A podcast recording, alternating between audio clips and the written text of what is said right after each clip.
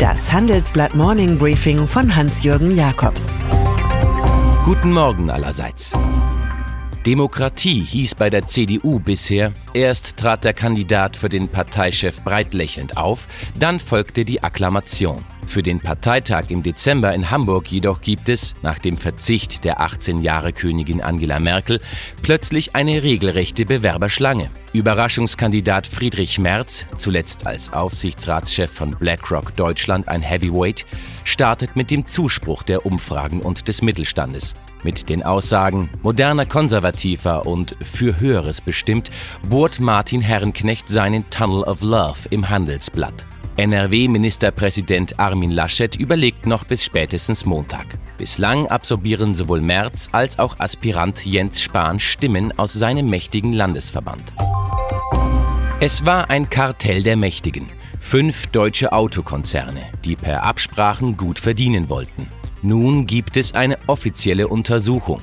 Unangenehm fällt der EU-Kommission dabei auf, dass sich BMW offenbar wenig an der Aufklärung beteiligen will. Die Unternehmen reagieren unterschiedlich. Manche kooperieren, andere nicht, sagt EU-Wettbewerbskommissarin Margrethe Vestager. Anders als Daimler und VW, die dicke Unterlagen öffneten und Kronzeugenstatus beantragten, ist BMW für eine solche Form der Aufklärung nicht zu haben. Sie hören nun einen Beitrag der Telekom Deutschland GmbH aus der Reihe Thesen zur Digitalisierung.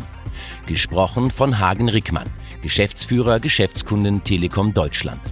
Geschwindigkeit ist entscheidend. Speed is key. Digitale Innovationen kommen mit einer rasenden Geschwindigkeit auf uns zu. Stichwort Mursches Gesetz. Wir sprechen hier von einer exponentiellen Geschwindigkeit. Augmented Reality, Virtual Reality, künstliche Intelligenz, 3D-Druck, Edge Computing, Blockchain. Alles Stichworte, die genau das beschreiben, nämlich die Geschwindigkeit, eine exponentielle Geschwindigkeit. Der Abstand zwischen technologischen Entwicklungen wird immer kürzer. Das heißt, die kommenden Technologien werden sich noch schneller entwickeln als die bisherigen. Was zeigt uns das? Wer bei der Digitalisierung schnell reagiert, der wird am Ende den Markt dominieren. Wir müssen einfach schneller werden, einfach ausprobieren, nicht lange zögern, sondern machen und dann in Schritten uns nach vorne arbeiten. Geschwindigkeit ist dabei entscheidend. Mehr über die Chancen der Digitalisierung erfahren Sie auf dem Event Digital 2018 am 7. und 8. November in Köln und unter www.digital18.de. In seinem Drang, Außergewöhnliches zu bieten, ist Donald Trump jetzt beim Birthright gelandet. Dem traditionellen Recht also, dass jedes in den USA geborene Kind automatisch US-Bürger ist. Das sei lächerlich, verkündete Trump. Und das muss aufhören. Er wolle dieses Recht streichen, verkündete der Präsident jetzt auf seiner Wahlkampftour.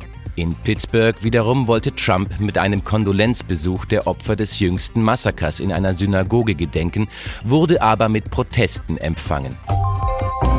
Die Männermachtorganisation FIFA musste in den letzten Jahren wiederholt heikle Enthüllungen über Machenschaften im Fußball fürchten, etwa von Football Leagues. Es könnten bald neue Stories folgen.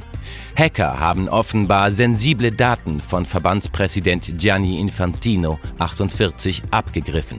Sein Job sei es, Debatten zu führen und Ideen auszutauschen, erklärte der Schweizer nunmehr vorsorglich dazu. Die FIFA will nun ihre IT-Umgebung besser schützen.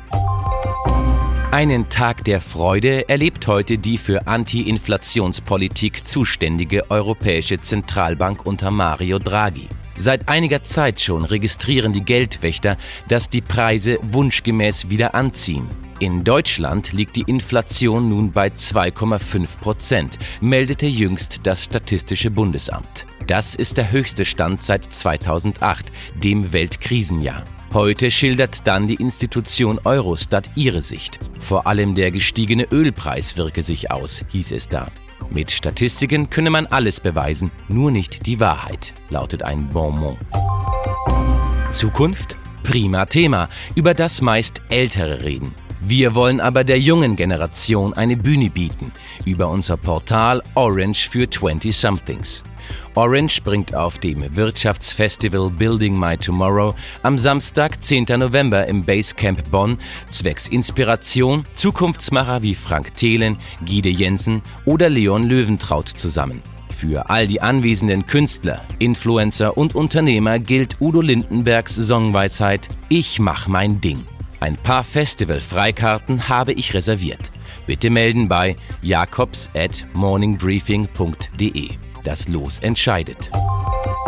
Und dann ist da noch Vittorio Castellani, italienischer Spitzenkoch mit Künstlernamen Kumale, der aus einer Kochshow des Staatsfernsehens Rai flog. Man wolle nun lieber multiregionale und weniger multikulturelle Küche, enthüllt Castellani.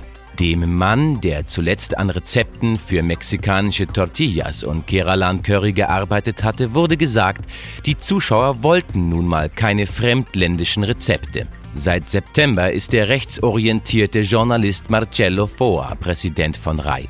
Sein Sohn arbeitet im PR-Team von Lega-Chef Matteo Salvini. Dessen Freundin Elena Isoardi wiederum ist für die Kochshow zuständig.